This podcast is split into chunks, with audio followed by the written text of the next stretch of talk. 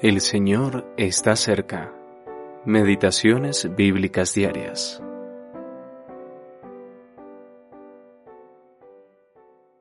Ninguna disciplina al presente parece ser causa de gozo, sino de tristeza, pero después da fruto apacible de justicia. Hebreos capítulo 12, versículo 11. La misteriosa disciplina de hoy. Nuestro Padre Celestial ha planeado nuestro camino, ha contado hasta los cabellos de nuestra cabeza. El más mínimo incidente, por insignificante que parezca, no puede ocurrirnos sin que Él lo sepa. Así, el mundo es una escuela para los hijos de Dios. La vida nos permite experimentar muchas situaciones inesperadas, cuyos motivos se descubrirán en la eternidad. Las pruebas son repartidas por la perfecta sabiduría de Dios y conocemos su propósito final, aunque la tristeza que experimentamos al pasar por ellas puede ser un misterio. Pero sabemos que la disciplina de nuestro Padre es para nuestro provecho, para que participemos de su santidad. Hebreos capítulo 12 versículo 10.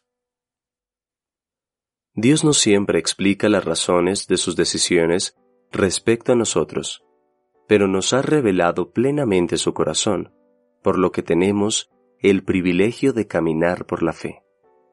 Es fácil distinguir a quien se ha entrenado en la escuela de la prueba, pues se caracteriza por un espíritu quebrantado y humilde, y por su confianza en Dios. El fruto apacible de justicia es una evidencia de la buena y perfecta obra de Dios dentro del alma.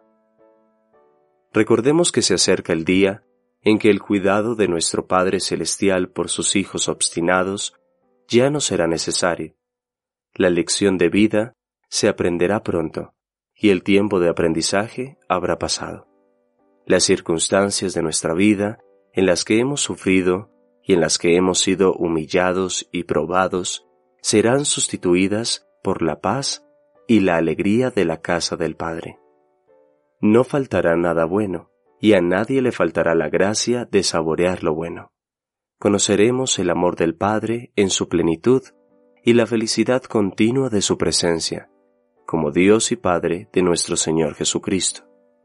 Y entonces, de una manera más profunda de lo que podríamos aprender en la tierra, captaremos aquellas maravillosas palabras de Jesús a su Padre. Los has amado a ellos como también a mí me has amado. Juan capítulo 17, versículo 23. H. F. Witherby